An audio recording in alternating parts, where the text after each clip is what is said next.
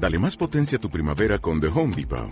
Obtén una potencia similar a la de la gasolina para podar, recortar y soplar con el sistema OnePlus de 18 voltios de Ryobi desde solo 89 dólares. Potencia para podar un tercio de un acre con una carga. Potencia para recortar el césped que dura hasta dos horas. Y fuerza de soplado de 110 millas por hora. Todo con una batería intercambiable. Llévate el sistema inalámbrico OnePlus de 18 voltios de Ryobi. Solo en The Home Depot. Haces más. Logras más. 暗闇の中追いかけた心の光頼りに。夜になっても怖くない。夢があるから大丈夫。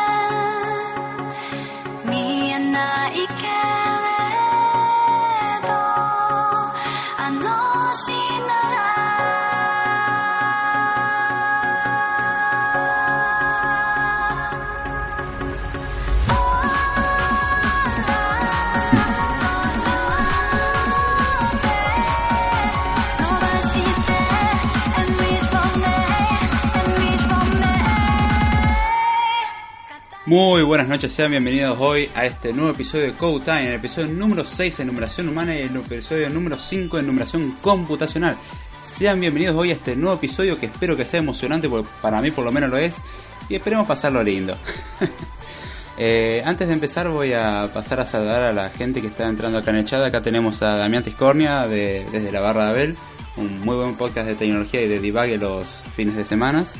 Ah, tenemos acá a Isidro Alberto, saludos, ¿cómo estás? Y acá tenemos a Mistega, ¿cómo estás Mistegas? sí, Mistega acá nos dice música japonesa, sí, exactamente Stardust de Minicoma, es la versión japonesa de la canción. Así que bueno, vamos a continuar con el podcast y espero que la, que la pasen lindo. Hoy en sí mi idea era continuar hablando un poco con lo que habíamos dejado el episodio anterior. Em, que habíamos tratado un poco sobre lo que era la arquitectura de von Neumann. Habíamos hablado en principio sobre qué era un algoritmo y después nos metimos en una serie que era la serie von Neumann, en la cual vimos lo que era el procesador, lo que era la memoria y vimos lo que es la arquitectura von Neumann como tal. La arquitectura von Neumann es básicamente lo que rige eh, en nuestras computadoras hoy en día y en lo que nos basamos. En ese episodio nos desenfocamos un poquitito de la programación para ir más que nada al punto de vista hardware. Vimos más lo que era hardware, cómo funcionaba o cuál eh, o cuál era la idea del funcionamiento y ahora nos toca ver el para qué nos sirve ese hardware porque si vamos al caso ese hardware no sirve para nada. El hardware en sí está bien, uno dice, mira, tengo este procesador, tengo esta memoria, todo muy bonito, sí, todo muy lindo, pero vamos a ser sinceros.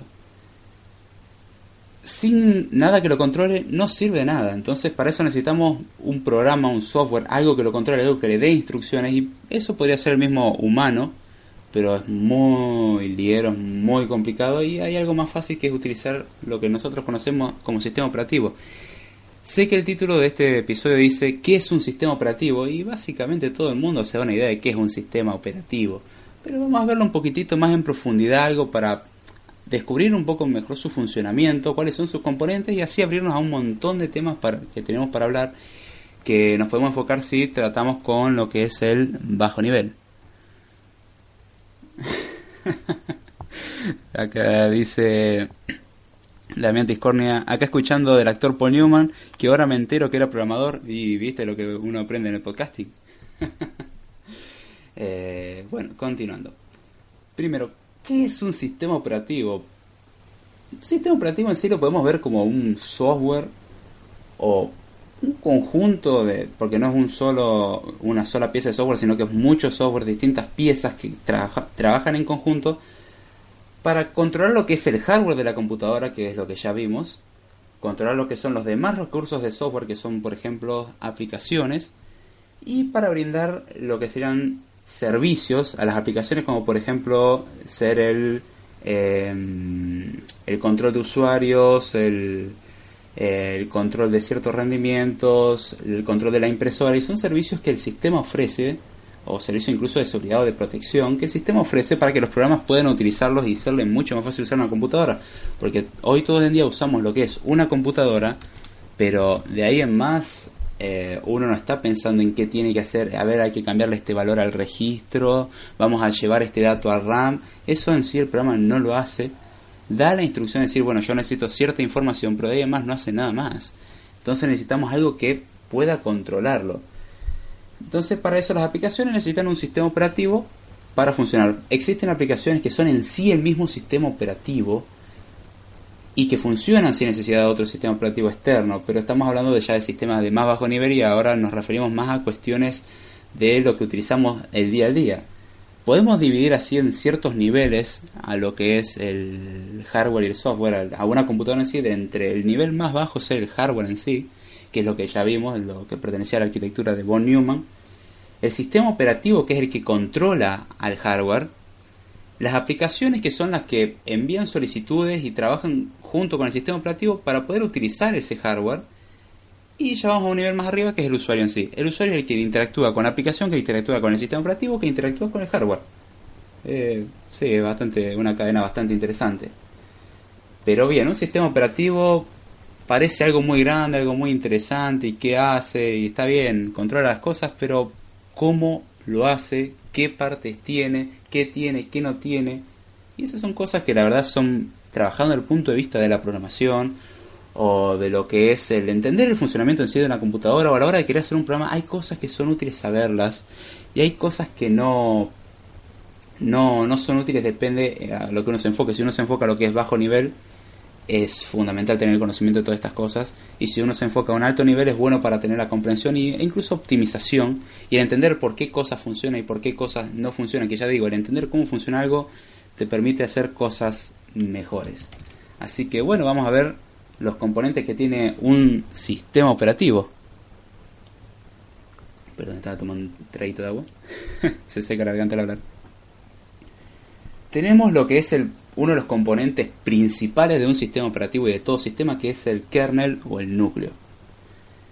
Es lo que brinda el control más básico sobre el hardware al sistema operativo. Es uno de los componentes. El, sistema operativo son un conjunto de componentes que trabajan, como sería redundante, en conjunto y permiten básicamente controlar una computadora. El componente más básico y clave y el que controla las cosas a más bajo nivel es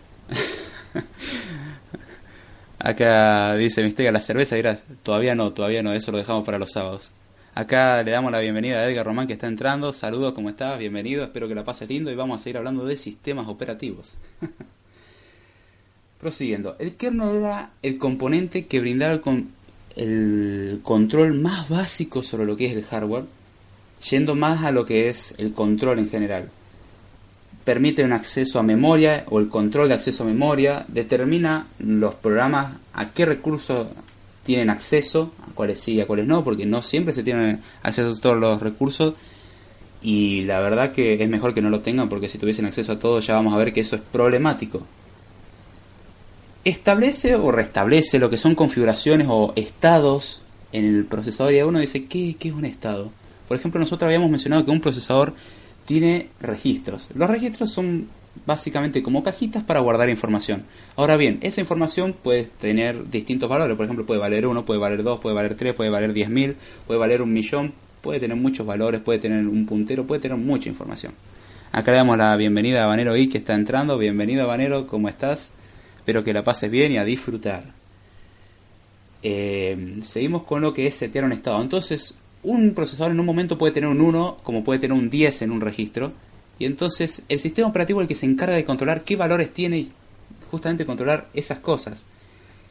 Y también se encarga de organizar lo que es la información que se va a almacenar en disco rígido, no solo la información que se almacena en RAM, sino lo que se almacena en ya en memoria a largo plazo.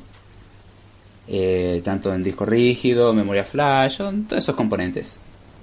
Ahora bien, tenemos ya definimos lo que es el kernel, que es el componente base y que es lo que lo más importante en sí de un sistema operativo, porque a partir de eso se pueden hacer el resto de las cosas. Otra de las partes, más bien que partes, eh, una de las funciones que tiene, pero que muchos de los componentes trabajan junto con el kernel para que esto funcione, es la ejecución de programa. Es decir, el sistema operativo da una interfaz. ¿A qué me refiero con una interfaz? Es como una interconexión o un medio para hacer algo. Eso es una interfaz. Entonces, el sistema operativo le da un medio a la aplicación para comunicarse con el hardware. Es, una aplicación no se comunica directamente con el hardware, sino que tiene que pedir permiso a lo que es el sistema operativo. El sistema operativo se encarga de facilitarle recursos. Asimismo, una aplicación puede interactuar con el sistema operativo, puede interactuar también con el hardware, pero puede hacer trabajos con el sistema operativo en sí, con cosas que tiene o con servicios que éste le puede ofrecer. Justamente, estos servicios, por ejemplo, son el control de impresoras, el control de cierto hardware, que también pasan a ser servicios, tienen muchísimos servicios del sistema operativo y eso es, depende del sistema operativo los servicios que tiene para ofrecer. Ahora bien, la ejecución de un programa puede sonar algo sencillo, algo trivial, pero a su vez no lo es. En realidad, para hacer que eso funcione, se necesita crear un proceso, que eso lo vamos a ver un poco más adelante cuando veamos ya lo que es multitarea o multitasking, un podcast dedicado a lo que es multitarea, que es un podcast bastante interesante y donde vamos a ver los problemas de la multitarea, porque a pesar de sonar que, son, que solucionan muchas cosas, causa problemas, tiene, hay que asignarle un espacio en memoria, hay que ver dónde está esa memoria, dónde metemos, dónde le damos lugar, qué prioridad le damos al proceso, que es lo que vamos a ver ahora cuando hablemos de modos, y cargar códigos y seguir ejecutando cosas. Entonces, el ejecutar un programa no es algo tan simple como suena decir, bueno, abre un programa y ya está, que lo que uno hace, hace doble clic sobre un icono y listo, funciona. Pero en su interior el programa está haciendo muchísimas cosas que son más bien enfocadas, depende de la plataforma en la que estemos trabajando, depende del sistema que estemos trabajando, y ya son cosas de bastante bajo nivel que por ahí no se le da tanta importancia, sino que es útil saber que eso está. Otro mecanismo que tiene el sistema operativo, que es un mecanismo crucial hoy en día, en lo que básicamente todos los sistemas se basan en esto o que lo utilizan y que es necesario, son las interrupciones. Eso no tiene nada que ver con pantallazo azul, ni con que se te tilde la computadora, ni nada de eso. Las interrupciones son un recurso que le permiten a lo que es la computadora o el sistema operativo interactuar y reaccionar con su ambiente. Ahora bien, ¿qué es, ¿a qué nos referimos con este ambiente? Estamos hablando de mucha terminología rara y, y ya como dije en el primer episodio, este es un podcast de programación orientado más desde un punto de vista más humano. Así que vamos a ver a qué nos referimos con el ambiente. En sí, las señales, en sí las interrupciones son señales que se le envían al procesador que el sistema operativo utiliza para ejecutar ciertos códigos o tener ciertos comportamientos. Algo de su entorno, por ejemplo, puede ser el teclado. Cuando uno presiona una tecla, se envía una interrupción al procesador y está diciendo, mira, acá está pasando algo. Entonces hay que prestarle atención a eso. Eso es una interrupción. Son señales que se le envían para que pueda tomar decisiones. Y no solamente sirve para tomar decisiones cuando uno aprieta una tecla o eso, sino que tiene otras funciones más importantes. Las instrucciones estas, las instrucciones, las interrupciones, las puede mandar tanto el hardware como el software. Estas instrucciones, esto ejecuta instrucciones que en sí están predefinidas en general, pero también pueden ser sobrescritas. Por ejemplo, eh, en manejos de memoria, cuando hay problemas de paginación, se envía un- una interrupción que dice, bueno, ya te pasaste de página, vamos a crear una nueva página. Eso es ya manejo de memoria, más que nada memoria RAM. Y eso lo vamos a ver justamente en un capítulo que vamos a hablar sobre paginación y segmentación. Ahora bien, como dijimos, este código puede ser modificado, puede cambiarse el comportamiento. Los ejemplos clásicos son el teclado, el mouse, el resto del hardware que envía interrupciones. Cuando uno realiza una división por cero también se envía una interrupción. Cuando hay un error de paginación, como dijimos, también se envía una interrupción. Son muchos casos en los que se utilizan las interrupciones y el sistema operativo los aprovecha porque le son de mucha utilidad y ahora vamos a ver cuando hablemos de multitarea. Ahora, cuando se recibe una interrupción, ¿qué es lo que hace el sistema? En principio se hace, se detiene en lo posible el proceso actual, lo que se esté ejecutando, se copia todos los valores que estén guardados en procesador, dígase, nosotros dijimos que el procesador tenía registros, se guardan todo eso en memoria. Y después se procede, se le da el control al kernel para que tome la decisión de qué es lo que tiene que hacer con respecto a esta interrupción que recibió, a esta señal que recibió. Entonces toma la decisión y después continúa con, vuelve a ponerlo el procesador como estaba, porque mientras hace su trabajo el procesador va a cambiar, entonces hay que tener una copia, que es la que guardó, y ahora se restaura esta copia y prosigue con su ejecución normal si es posible. Digo si es posible porque hay veces que la ejecución de una interrupción cambia cosas o un programa deja de funcionar o cosas así, o no es del todo determinista. Una forma de verla una interrupción podemos verla así como decir, yo tengo un libro y alguien me llama por teléfono. Entonces lo que hace uno es poner un marcador en el libro para decir, bueno, acá está, pongo el marcador en la página para decir, acá estaba yo. Justamente eso es guardar el estado, entonces yo contesto el teléfono, hago esa nueva tarea, termino esa tarea y vuelvo de nuevo al libro y utilizo el marcador para decir, bueno, ya estoy donde estaba antes, entonces podemos seguir leyendo. Es un ejemplo bastante simple eh, para entender lo que es una interrupción. Justamente ahí estamos viendo una interrupción, lo que es el mundo real. Ahora bien, estos eventos, estas cosas, el kernel del sistema es el que se encarga de procesarlo y, lo hace tanto cuando son interrupciones por hardware, tanto como son por software. Ahora, por ejemplo, un ejemplo de interrupción por software sería eh, cuando un programa, por ejemplo, quiere acceso a más memoria. Cuando un programa requiere más memoria, no puede tomarla como quiera, sino que depende del sistema operativo para que le dé permiso o le brinde esa memoria, porque el programa en sí no puede tocar la memoria como tal. Entonces envía una interrupción y el sistema operativo dice, ah, bueno, vos necesitas memoria, yo te doy memoria, pero vos no vas a tocar nada sin que yo te dé el permiso. Son medidas de seguridad. Ahora hablemos de lo que son los modos. Un modo en sí lo podemos pensar como niveles de protección que tiene. Generalmente los procesadores hoy en día soportan dos tipos de modos, existen muchísimos más, pero los que tienen que existir sí o sí son dos tipos de modos, el modo supervisor y el modo protegido.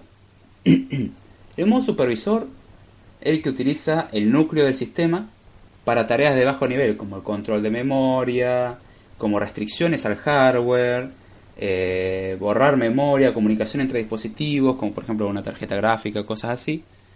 Y tenemos ya lo que es el modo protegido, que es usado básicamente para todo lo demás, para todo lo que es un poco de más alto nivel, que por ejemplo las aplicaciones corren en este nivel. ¿Por qué se lo hace correr en este nivel?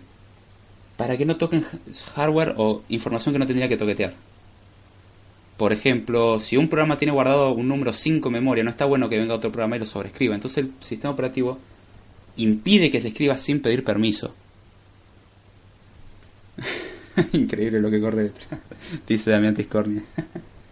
o sea, ya, ya, les digo, el sistema operativo es algo, si uno se lo quiere poner a ver, fascinante y hace un montón de cosas. Entonces teníamos el modo supervisor y el modo protegido, que el supervisor es el que ejecuta el sistema operativo como tal o el núcleo del sistema, y el protegido es el que ejecuta la mayoría de aplicaciones y algunos servicios inclusive, que no tienen acceso a todo. De hecho, el sistema operativo para muchas cosas pide permiso, porque no está bien que un programa o alguien tenga acceso a esa a esa información o a, o a esa a esas funciones.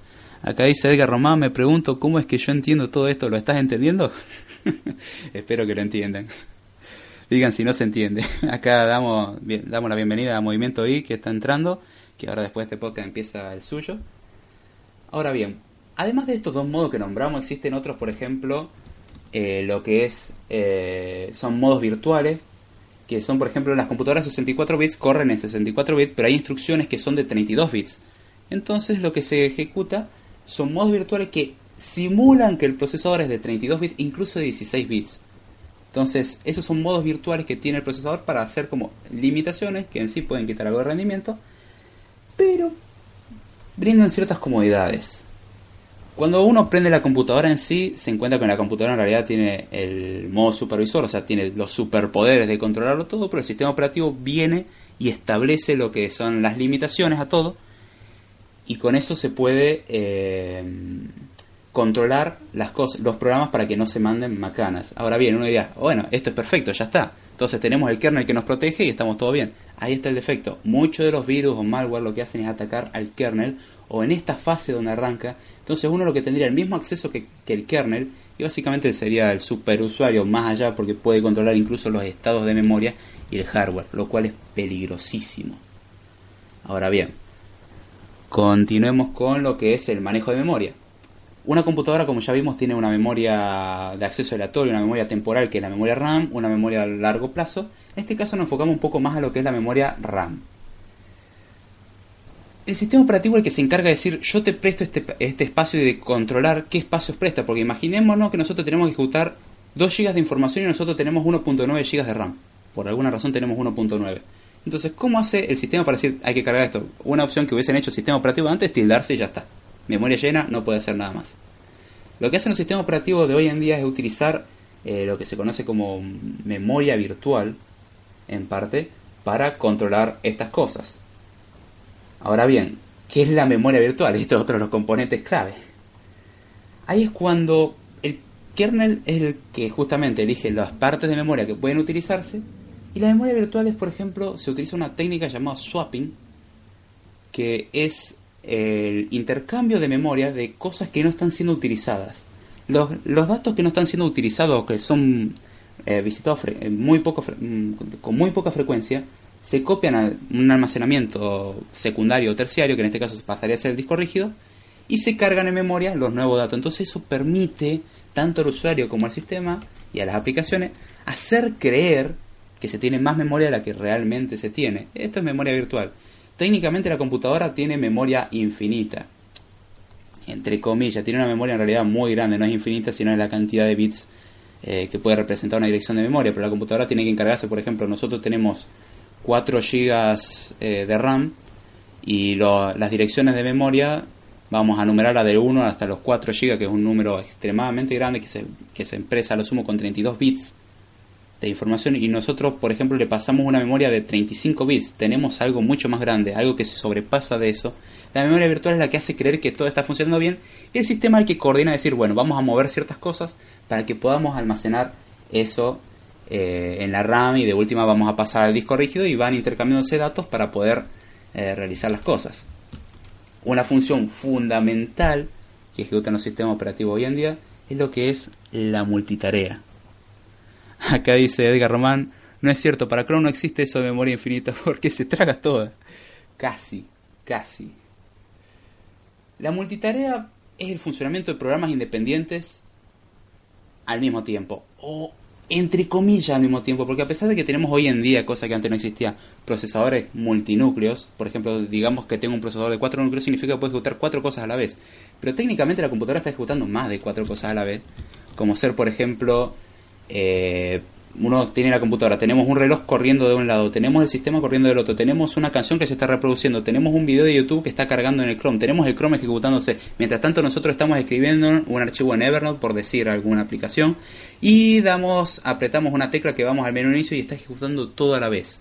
Tenemos cuatro núcleos acá vamos de ejecutar entre 6 y 7 cosas. No da el, el hardware. Entonces lo que hace el sistema operativo es hacer creer que se puede hacer todo a la vez. Hay muchas técnicas para hacer esto. Los sistemas operativos antiguos utilizaban lo que se llama multitarea cooperativa. En sí el kernel lo que eh, daba el control a un programa, el programa ejecutaba un rato, el programa cedía el control y se devolvía al kernel. Entonces el kernel podía acceder, a, darle el control a otro programa. Esto tenía un problema y era bastante grave. Si al programa se le cantaba no ceder el control, no se lo cedía. Entonces uno podía tener un programa que era un bucle infinito o algo que no va a terminar de funcionar nunca y nunca va a ceder el control y ya está. Acabamos de tildar una computadora porque no puede hacer nada más. Saludos a Edgar Román que está acá y a Primo 4K. Sean bienvenidos al chat y espero que la pasen muy bien. Y hoy en día se utiliza lo que es más bien lo que es la mm, multitarea apoderativa, como se le llama, Printed eh, Multitasking. Que básicamente lo que el sistema operativo tiene una- un componente que es un planificador, que es el que se encarga de decir, bueno, ahora ejecutate vos tal aplicación, se ejecuta por un tiempo y mediante algunos mecanismos que el sistema tiene, que son muchos, eh, mecanismos que tienen, pero uno es justamente utilizando interrupciones. Cuando se envía una interrupción, el sistema operativo dice, bueno, este es un buen momento para ceder el control a otra aplicación. Lo que hace es quitarle el control a la fuerza, por eso es apoderativa, y se le da a otra aplicación. Y así el sistema operativo es el que va determinando cuándo se cede el control y cuándo no, y no la aplicación en sí. Esa es la ventaja que tiene, que es un poco más seguro, aún así no es perfecta. Tenemos lo que es los sistemas de archivos y acceso a memoria, que es otra de las partes fundamentales de un sistema operativo, que es eh, básicamente me- que la computadora almacena información mediante archivos, que es la forma más simple que tiene de almacenar información. No la más simple, pero la que se encontró más simple para el ser humano. Y se utilizan sistemas de archivos que son estructuras y- y software que se encarga de darle una cierta forma a un archivo, decir, bueno, ahora le vas a poder dar un nombre, le vas a poder atributo, lo podés ocultar, lo vas a poder ordenar en carpetas y que sea más consumible para lo que es un usuario normal. Tiene lo que es un controlador de dispositivos. Es un software que básicamente permite interactuar entre cierto hardware y el sistema operativo y con esto permitirle acceso a lo que son las aplicaciones. Por ejemplo, un caso clásico de esto son las impresoras. Se necesita que se le que la, el sistema la aplicación sepa usarla, pero para eso tenemos un sistema operativo que lo sabe usar gracias a un controlador de dispositivo, que es ese bendito driver que nunca se encuentra y siempre anda mal. Eh, saludos a Eduardo Alejandro Zavala que está acá en el chat. Ya, ya estamos por terminar, ya no, no nos queda mucho. Y vamos a ver lo que es el último componente, que es el que más ve el usuario final, que lo que es el, la interfaz de usuario. Y ahí, y ahí es cuando todo se confunde. Claro, la interfaz de usuario es eso que yo toco, sí, hasta cierto punto sí. En sí, toda computadora que quiera ser operativo, quiera ser funcional para ser un, ser humano, necesita una interfaz, un método de comunicarse con el ser humano. Nosotros tenemos el hardware que es el teclado, el mouse, la pantalla, que permite interactuar, pero a su vez como, y sí, ¿qué hacemos con el teclado, el mouse y la pantalla si la computadora no sabe cómo identificarlo? Tenemos una interfaz de usuario, entonces nosotros podemos escribir e ingresar datos mediante teclados y mouse, por ejemplo, y la pantalla nos da esa información. Para eso necesitamos una interfaz, algo que el humano pueda entender, porque nosotros al humano le hablamos en binario y no entiende nada. Entonces se necesita algo que el humano pueda entender. Y una de las interfaces clásicas que se usó durante mucho tiempo y se sigue usando incluso, y vamos a tener un podcast enterito dedicado a interfaz gráfica versus consola, que es lo que es la consola justamente, esa cosa donde uno escribía comandos y tenía acceso a cierta información. Ahora bien, tenemos lo que es la interfaz gráfica de usuario, que es una interfaz eh, que permite interactuar entre el usuario y la máquina, pero mucho más simple para el uso general. Permite una abstracción increíble a la hora de no tener que saber cómo funcionan las cosas porque te permite acceder a las cosas más simples. E incluso me atrevo a decir esto y que muchos se van a enojar. A ciertas cosas permite un acceso más poderoso. Por ejemplo, en edición de imágenes, sin interfaz gráfica de usuario no se puede hacer. Pero con consola, para lo que es compilación de programa, ejecución de programa, testing y muchas cosas más, es mejor. Cada uno es mejor en su aspecto. En sí, cada uno tiene sus ventajas y básicamente la interfaz gráfica de usuario, la interfaz de usuario, más mejor dicho, eh, es lo que permite al usuario interactuar y es una de las cosas que uno ve. El resto de las cosas funcionan de fondo, se supone que funcionan y vivimos felices con eso. Bueno, se habló bastante, acá veo el chat está movido, me alegra mucho que esté movido y bueno, ya vamos a dar cierre a lo que es el podcast. Ya vamos a ir cerrando, espero que les haya gustado. Fue un poco rápido, lo sé, era mucho tema para dar un podcast, pero quería ver un poco el punto de vista general a un sistema operativo y después ver en profundidad cada uno de estos temas para poder entenderlos mejor y así poder programar mejor. Y si a alguien no le gusta programar, espero que esto lo incentive a programar porque es fascinante. Así que vamos ahora a voy a hacer lo que hago siempre en todos los episodios, que es eh, saludar a la gente del chat y hablar. Hola Maru, acá, ¿cómo estás? acá anda en- entrando y dice, hola Vi, llegué tarde, perdón, saluditos. No pasa nada, Maru, lo importante es que estén, que la pasen lindo y si no están en vivo, a los que escuchan en diferido, también pásenla lindo, porque esto es para pasarla lindo y para aprender. Bueno, me, si tengo que decir, la verdad que estoy agradecido con lo que es el podcast de, la Barra Abel, de Damián Tiscornia, con el podcast de Movimiento Geek, que es de tecnología, con el podcast de Apelianos, con el podcast de Al Borde de la Cama, con el de Planeta Dance, con el de Cronos y literalmente, perdón que lo haga así de rápido, que ya no tengo tiempo y se me está yendo el tiempo, así que se me va el bondi.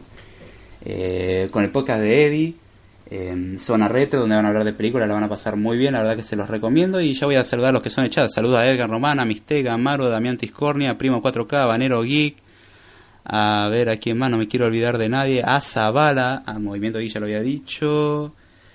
Y a ver, y más o menos como creo que estamos todos. Perdón si me olvido de alguien. Eh, espero que la hayan pasado lindo en este podcast. Si me quieren seguir, pueden seguirme en Twitter en arroba David. Y si me quieren enviar algún correo electrónico para alguna sugerencia, crítica y algo que no sea insulto, pueden hacerlo en davidgiordana0 arroba gmail.com. Espero que la hayan pasado lindo y será hasta la próxima semana.